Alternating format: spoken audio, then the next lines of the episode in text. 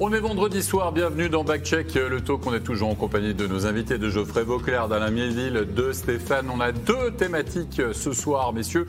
On va parler de la première de Yann Cadieux à la tête de Genève Servette. C'était face à Zouk ce soir. On va revenir bien sûr sur ce match, sur certains choix, sur certains retours aussi avec lui. Puis on parlera du dossier Eddie Dominico, puisque dans la presse on a lu beaucoup de choses. Hein. On a vu qu'il était négociation du côté de Fribourg, on ne voulait pas vraiment donner plus, que le joueur espérait plus, et puis qui finira peut-être à Berne la saison prochaine. Donc, à Fribourg, les négociations, ça se passe beaucoup dans les médias, vous ne trouvez pas, vous?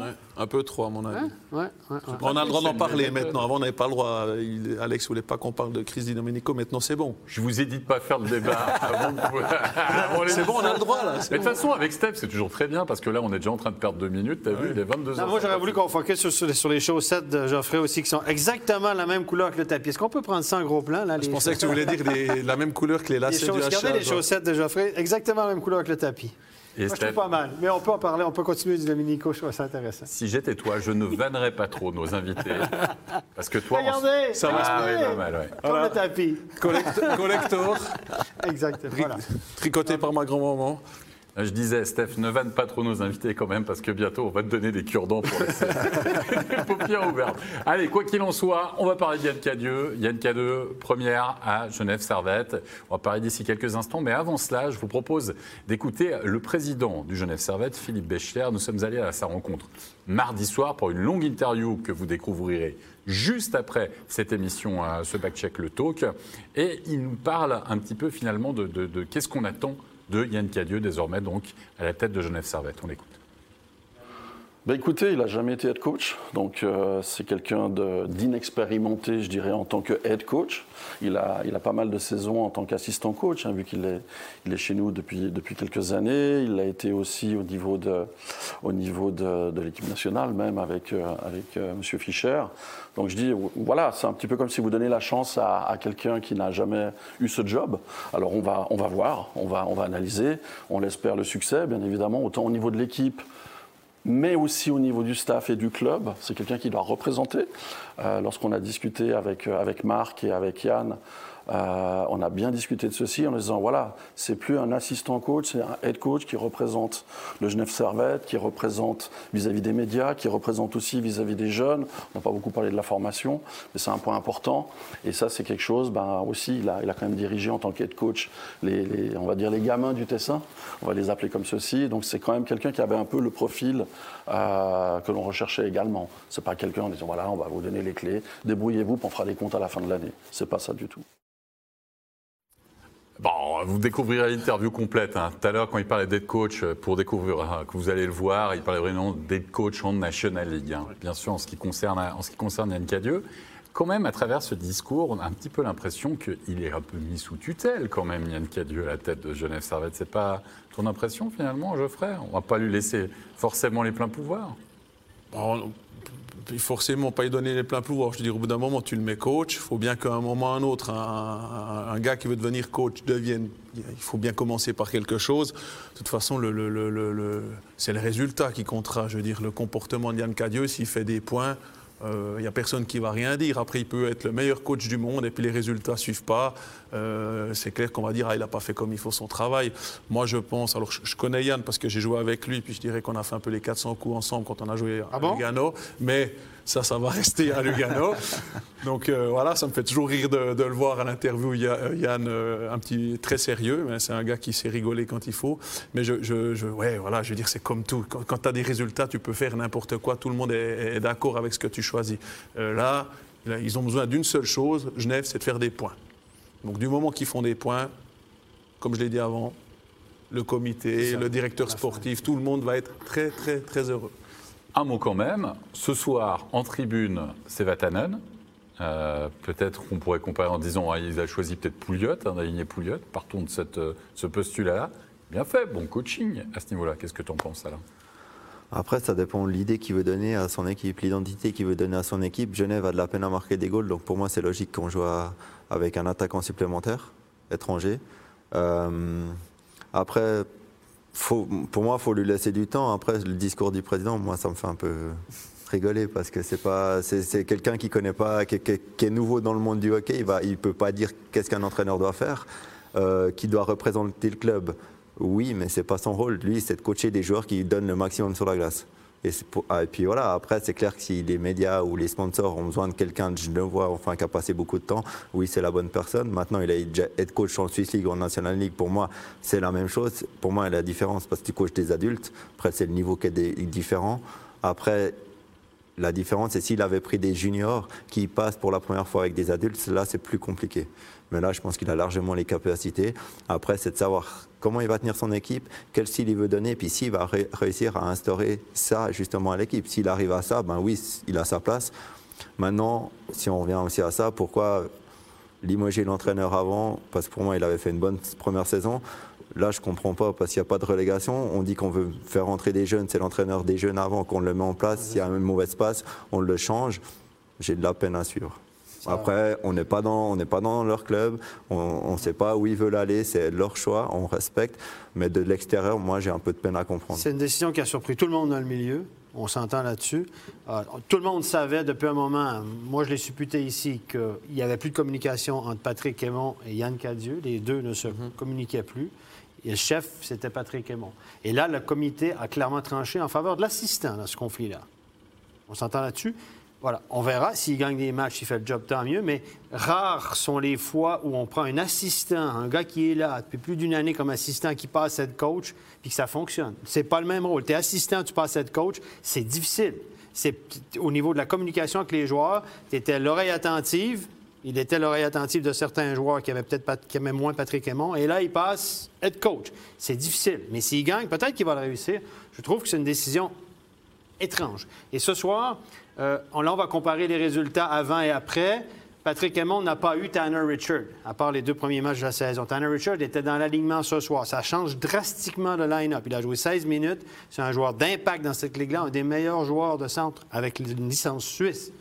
On s'entend là-dessus. Et ce soir, si Pat avait été derrière le banc, est-ce qu'on aurait été chercher Stéphane euh, Durkirchen en licence B pour les deux matchs du week-end? Pas sûr. Je pense que Gauchi, évidemment, il veut montrer qu'ils ont pris la bonne décision. Je ne suis pas sûr que si Patémon avait été encore derrière le banc, on aurait été chercher Durkirchen l'espace de deux matchs en licence B et on aurait mis Starlin dans, devant la, dans la cage. Donc, faisons attention aussi à l'interprétation des résultats parce que là, tout, on va faire, on va mettre tout en œuvre. Il y a le retour de Richard, mais on va mettre tout en œuvre, évidemment, pour montrer qu'on a pris la bonne décision. Et peut-être que ce sera la bonne décision, je ne le sais pas.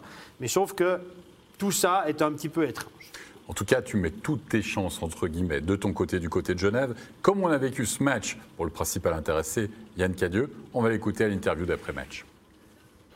Yann Cadieux, vous avez été euh, mené deux fois au score, chaque fois trouver les, moyens pour revenir dans la partie, arracher les prolongations. Qu'est-ce qui vous a manqué au final dans ce match pour euh, terminer avec plus qu'un seul point? Il nous a juste manqué un but peut-être en début de troisième tiers. Quand on a poussé, on a raté deux, trois chances de marquer et à la fin, euh, on a donné, on a donné des buts un peu contre le cours du jeu et c'est ça, on a, fait, on, a fait une ou deux erreurs qui à la fin, ça nous a coûté des buts, mais l'équipe a, a, montré beaucoup de caractère et s'est battue pour revenir de, l'arrière. Si vous pouviez prendre quelques points positifs pour le, match de demain à Ambry, qu'est-ce que ce serait? Il y a beaucoup de positifs, je pense. Euh, premièrement, comme je l'ai dit avant, l'équipe a montré beaucoup de caractère. Et quand on joue le jeu qu'on veut, on veut développer, on l'a bien joué. C'est comme j'ai dit, c'est juste nettoyer encore deux trois, deux, trois petits détails et il faut construire là-dessus. Merci Yann nettoyer deux, trois petits détails. Ça, tu fais ça pendant un moment. Euh, mais quand tu es l'assistant, quand tu prends le relais, on parlait déjà un petit peu ce soir hein, en avant-match, quand tu prends le relais là comme ça, tu es quand même obligé d'arriver avec un autre discours. Tu es obligé d'arriver avec euh, un objectif, avec un concept, avec quelque chose qui donne un cap finalement, non, aux joueurs? Un projet, à mon avis, tout simplement. Un projet. Moi, je pense que la, première chose à faire quand tu, tu reprends une équipe comme ça, que tu sois été coach assistant ou que tu sois un nouveau coach qui arrive, c'est déjà t'exprimer puis d'expliquer aux joueurs ce que tu attends d'eux. Parce qu'il faut, il faut laisser quand même en face 25 êtres humains. La communication, c'est très important très très important, surtout dans une équipe qui est dans une situation comme ça, parce qu'il y a des joueurs qui étaient en total manque de confiance et puis qui n'étaient pas à leur niveau. On peut en nommer pas mal. Et donc tu dois, c'est pas que du jour au lendemain ils, ne savent plus jouer au hockey, c'est juste qu'ils ont plus confiance en eux. Et euh, tu dois réussir à, à, à, ces, à, ces, joueurs à les relancer. Et je pense qu'il faut pas tout changer. Alors oui, tu peux faire deux trois ajustements. Alors bien sûr que quand tu as certains joueurs qui sont là, c'est beaucoup plus facile. Mais on a vu, il a mis Smirnov dans le premier bloc, alors que Smirnov jouait plutôt 3, 3 ou 4e, ou pas du tout certaines fois. Le, choix de, laisser Vatanen euh, de côté, moi, j'ai trouvé que c'était un très bon choix parce que Vatanen était très bon offensivement, mais alors défensivement, c'était quand même assez, assez, des fois assez catastrophique. Et je pense que la première base pour, pour gagner des matchs, c'est être bon dans, la- dans ta zone défensive. c'était un bon choix d'aller chercher Vatanen? On en a déjà Alors- parlé ici. Est-ce qu'on a donné les bonnes munitions à Patémon qui Alors- voulait, lui, un attaquant? hein? Alors moi j'aimais beaucoup ses qualités offensives, mais il jouait un petit peu comme il voulait, ce, ce- ce jeune homme, on va dire ça comme ça. Et, je- je- et Moi, et, et moi je, je trouvais que Genève, les autres années où ils avaient été bons, c'est parce que leur défensive était, était aussi bonne. Mais bon, il ne faut pas oublier qu'ils ont des, il y avait des joueurs pas mal, il y a des joueurs blessés. Moret est revenu il n'y a pas très longtemps. Mercier manque depuis des, des semaines ou des mois. Ils ont des joueurs début de saison qui n'étaient pas là. Euh, les deux jeunes, je crois Carrère et puis euh, Le le Coultre. Coultre qui, qui- qui ont du mal à se relancer.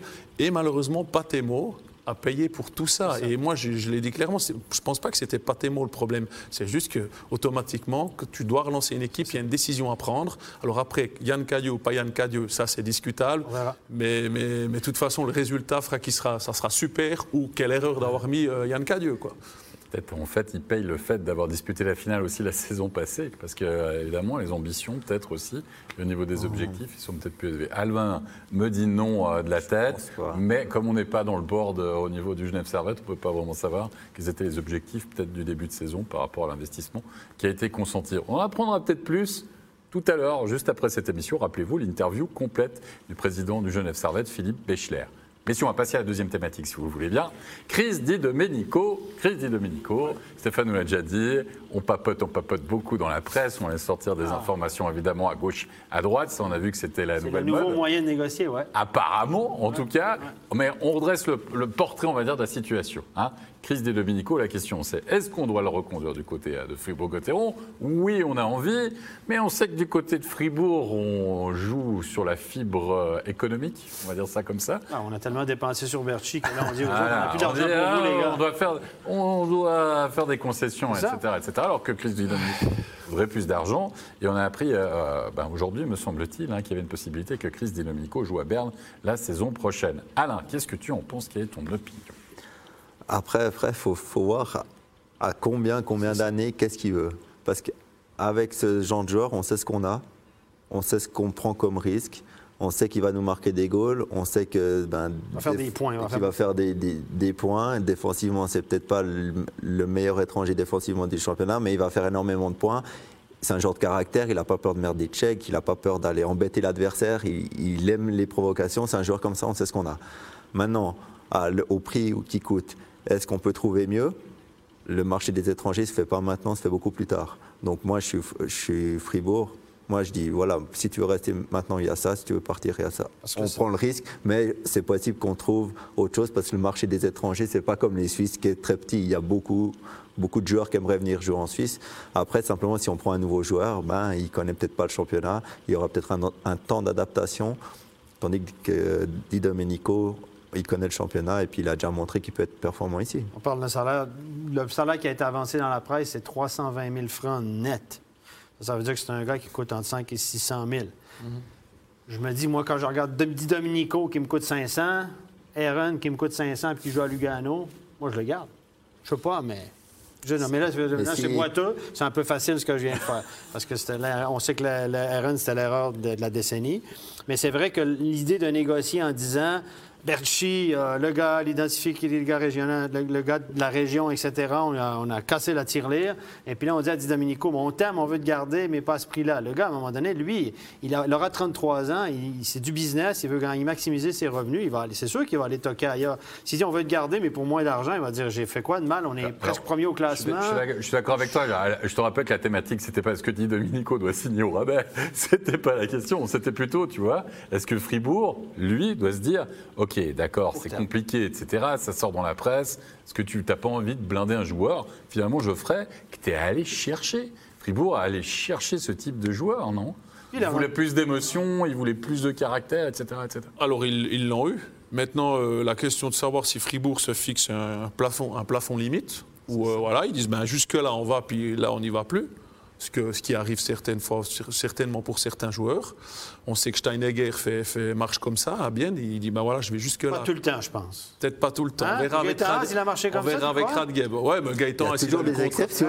Mon frère, il a- frère, bien sûr, quand il est arrivé, il avait déjà un gros salaire. hein. Donc là, il est Ouais, re-signé. puis lui, il était, a lui, il était pisté par des autres clubs. hein, Ah ouais, offert pas mal il Mais pas bon ils- marché, ils ont quand hein. même pas réussi à garder tout le monde, hein, à part ça. Parce que c'est un joueur qui est payé en net, en fer. Ouais. Donc il n'est pas trop loin de Dominique. Tu ne penses pas qu'ils les ont laissé partir Ils doivent laisser partir certains joueurs. Il a des priorités aussi. En tant que JM, puis signe oui, certains ça, joueurs. Et puis d'autres, si jamais, ok, mais voilà. Mais au niveau de la satisfaction, Di Domenico, on l'allait chercher l'année passée. On l'avait annoncé comme cinquième étranger. Souvenez-vous. Il a joué toute la saison, le garçon. C'est Brodin qui était cinquième étranger. On s'entend? Ils ont une excellente saison l'année passée, Fribourg. On finit troisième. En playoff, ça a été plus compliqué. On a blâmé les étrangers. Et cette année, Fribourg va plutôt bien. Di Domenico, c'est un gars qui va te faire 40-50 points par année, qui va être bon sur le power play. C'est un fabricant de jeu. Euh, c'est une petite peste de temps en temps. Il y a cette espèce de.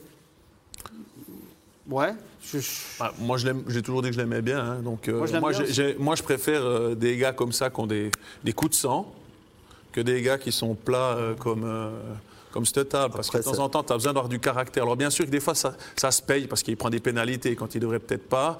Mais j'aime beaucoup son, son attitude. J'ai- je pense qu'il est capable d'amener un coup de gueule. Après, c'est peut-être pas forcément toujours facile à gérer pour Christian Dubé. Mais je veux dire, au bout d'un moment, si tu veux des- une équipe qui a du caractère, tu es obligé d'avoir des joueurs comme ça.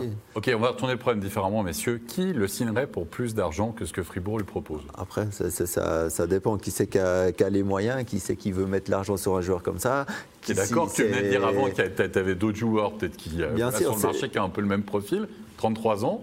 Moi, je, moi, je le signe à court terme. Bah oui, Moi aussi, une année que ou deux. Moi, je fais pas un jeu. Et puis après, ça dépend. Si là, il dit qu'il est à 320, s'il demande 450, on le signe pour ça ou pas? Non. Je pense qu'il Voilà, le même salaire, veut la même 320, chose. c'est déjà un bon salaire. Hein, pour lui. ouais, Marco Bello fait, fait plus de 300 aussi, puis quand on voit ce qu'il amène à Lugano, autant donner il, 300. aura, il aura 33 ans au mois de février, le garçon. là. Mais je gars, pense pas tu, que c'est une question d'âge pour lui. Une- Si tu vois qu'il a l'énergie, qu'il peut jouer encore des tu années. un gars 3 ans, après, il dit OK, c'est peut-être mon dernier contrat. Arcobello, regardez, il, est assis sur son hein, la playa, tout est beau, le, le- le bord du lac, les, les palmiers au Tessin.